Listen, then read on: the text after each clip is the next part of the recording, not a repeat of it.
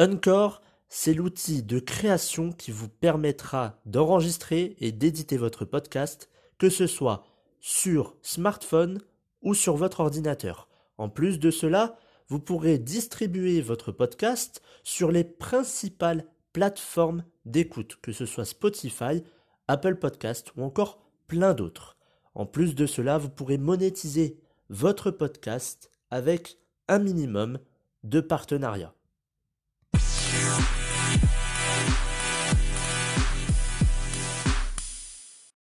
Bonjour à tous et bienvenue dans le 39e épisode de la saison 2 du programme version 2.0.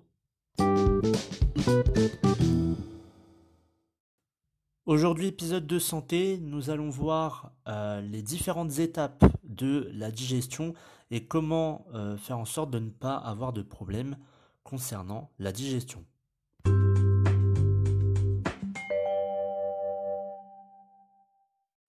La digestion passe par plusieurs étapes. Il y a quatre grandes étapes concernant la digestion.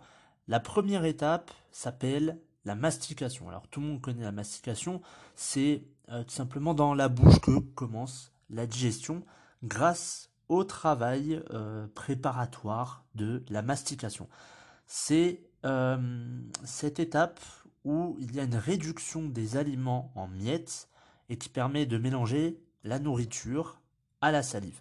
Le bol alimentaire, il est mécaniquement coupé, déchiqueté, broyé par nos dents, imprégné de salive. Ensuite, ça glisse vers le pharynx. La salive, elle a donc ce rôle de diluant. Elle peut également commencer la dégradation la chimique de l'amidon des aliments grâce à son enzyme qui est l'amylase. Alors, il y a une petite expérience que vous pouvez faire, c'est prendre la mie de pain, de la laisser euh, quelques secondes dans votre bouche et vous allez voir que vous allez avoir un petit goût sucré et c'est ce qu'on appelle l'amidon. La déglutition, elle envoie ensuite les aliments dans l'œsophage et ensuite ils vont cheminer grâce aux ondes en fait de, de contraction musculaire jusqu'à l'estomac. La deuxième étape, c'est la digestion gastrique. Alors, c'est une phase qui passe par, euh, enfin, au, cours de la phase qui passe par l'estomac et l'intestin grêle, il y a les phénomènes de dégradation des aliments qui sont chimiques, essentiellement chimiques. Dans l'estomac, les aliments sont réduits en une, en une bouillie grâce tout simplement à un malaxage qui est intense. Alors c'est des mouvements péristaltiques qui vont favoriser l'action du suc gastrique qui renferme de l'acide chlorhydrique et deux enzymes qui, sont la pepsine et la présure et qui permettent toutes deux de dégrader les protéines des aliments. Et il s'agit donc d'une étape forcément fondamentale euh, de la digestion. Alors, il y a parfois où on peut aussi avoir des remontées acides euh, concernant euh, quelque chose qu'on a mangé. C'est bah, tout simplement le, le répondant de l'estomac en disant je n'aime pas cet aliment, tout simplement pour ceux qui, au cas où, auraient des, remontées acides. Alors, la, euh, la régulation pardon, de l'écoulement des aliments qui sont broyés et liquéfiés vers les intestins est effectuée par en fait la, fermeture du, de ce qu'on appelle le pylore. C'est un sphincter fermant l'orifice inférieur de l'estomac. Donc il y a une entrée et il y a une sortie. Et il s'agit, en fait, c'est un peu comme une vanne qui est contrôlé par euh, les centres nerveux. Euh, si le repas a été riche et copieux, l'écoulement sera beaucoup plus lent pour éviter euh, une surcharge au niveau intestinal. Alors que un repas léger le soir par exemple où il faut manger léger, là ça ira un peu plus vite et il n'y aura pas de, surcharge au niveau intestinal. La troisième étape, ça concerne la digestion intestinale. Alors, c'est à la fin du temps gastrique, les aliments en fait, donc ils forment une bouillie qu'on appelle le, chyme euh, et qui passe par le duodénum. C'est le premier segment de l'intestin grêle. Alors l'intestin grêle, ça permet à la fois de continuer de dégrader les aliments, mais aussi d'absorber les nutriments qui sont de euh, la digestion. Dans le duodénum, euh, le, chyme, donc la bouillie, elle subit l'action de sécrétions qui vont euh, digérer les nutriments. Ensuite, on a le suc pancréatique. Alors, c'est le suc digestif qui est le plus important. Il contient plein d'enzymes. Je ne vais pas les, citer, mais il contient plein d'enzymes. Ensuite, on a le sucre intestinal qui assure encore une dégradation terminale des grosses molécules et contient également lui aussi euh, des enzymes telles que des peptidases, des sucrases ou des euh, phosphatases, mais je ne vais pas aller plus loin ou en détail sur ces mots-là. Ensuite, on a la bile qui joue un rôle particulier parce qu'elle ne contient pas d'enzymes. Euh, la, bile en fait, la bile, en fait, elle favorise l'absorption des graisses.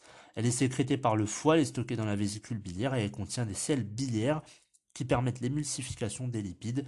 Et c'est une opération sans laquelle il n'y a pas de dégradation chimique. Sans ça, euh, il n'y a pas de dégradation chimique.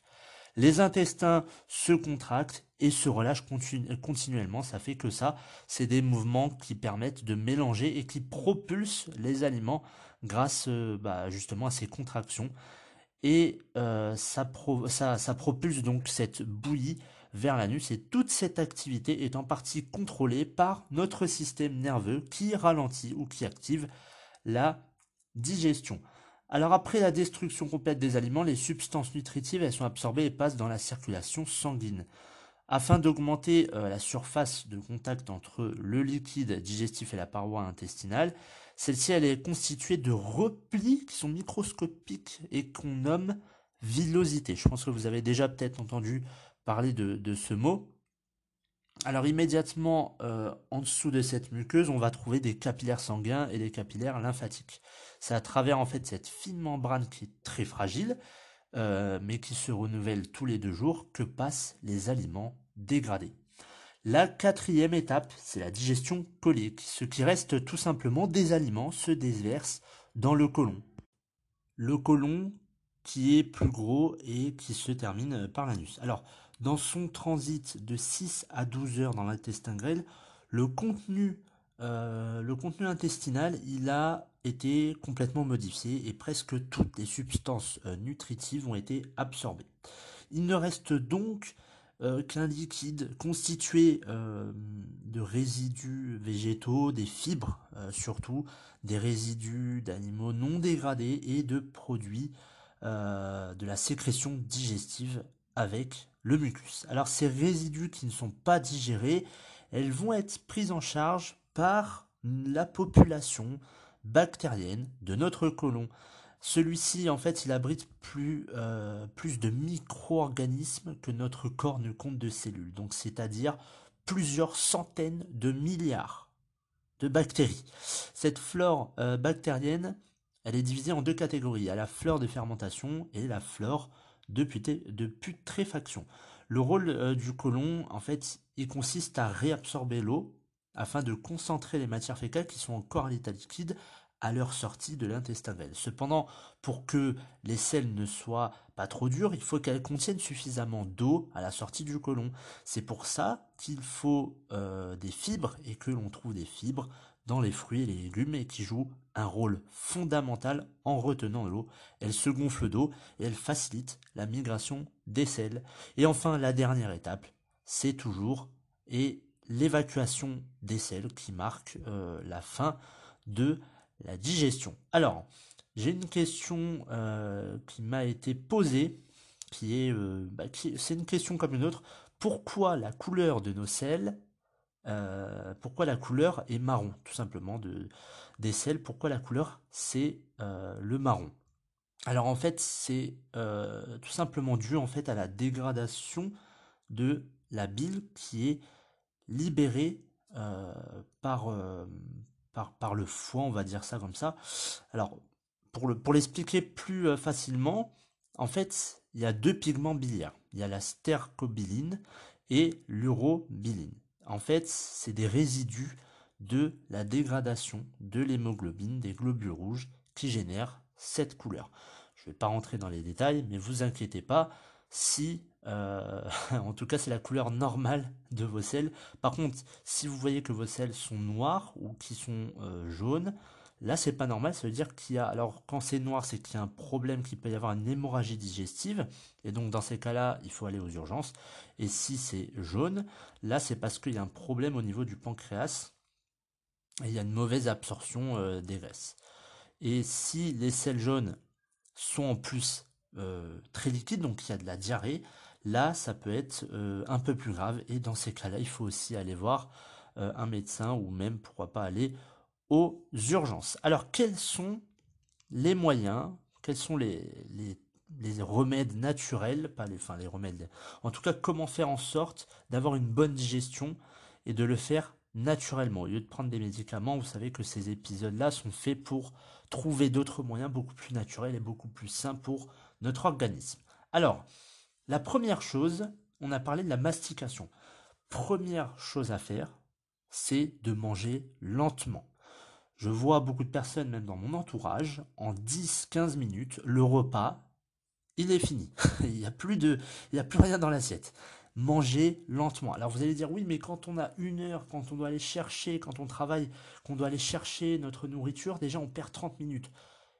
Mais prenez votre temps.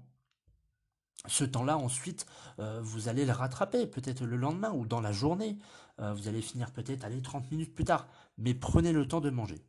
Première chose. Ensuite, lors de la mastication, faites en sorte de mâcher 25 fois ou plus les aliments.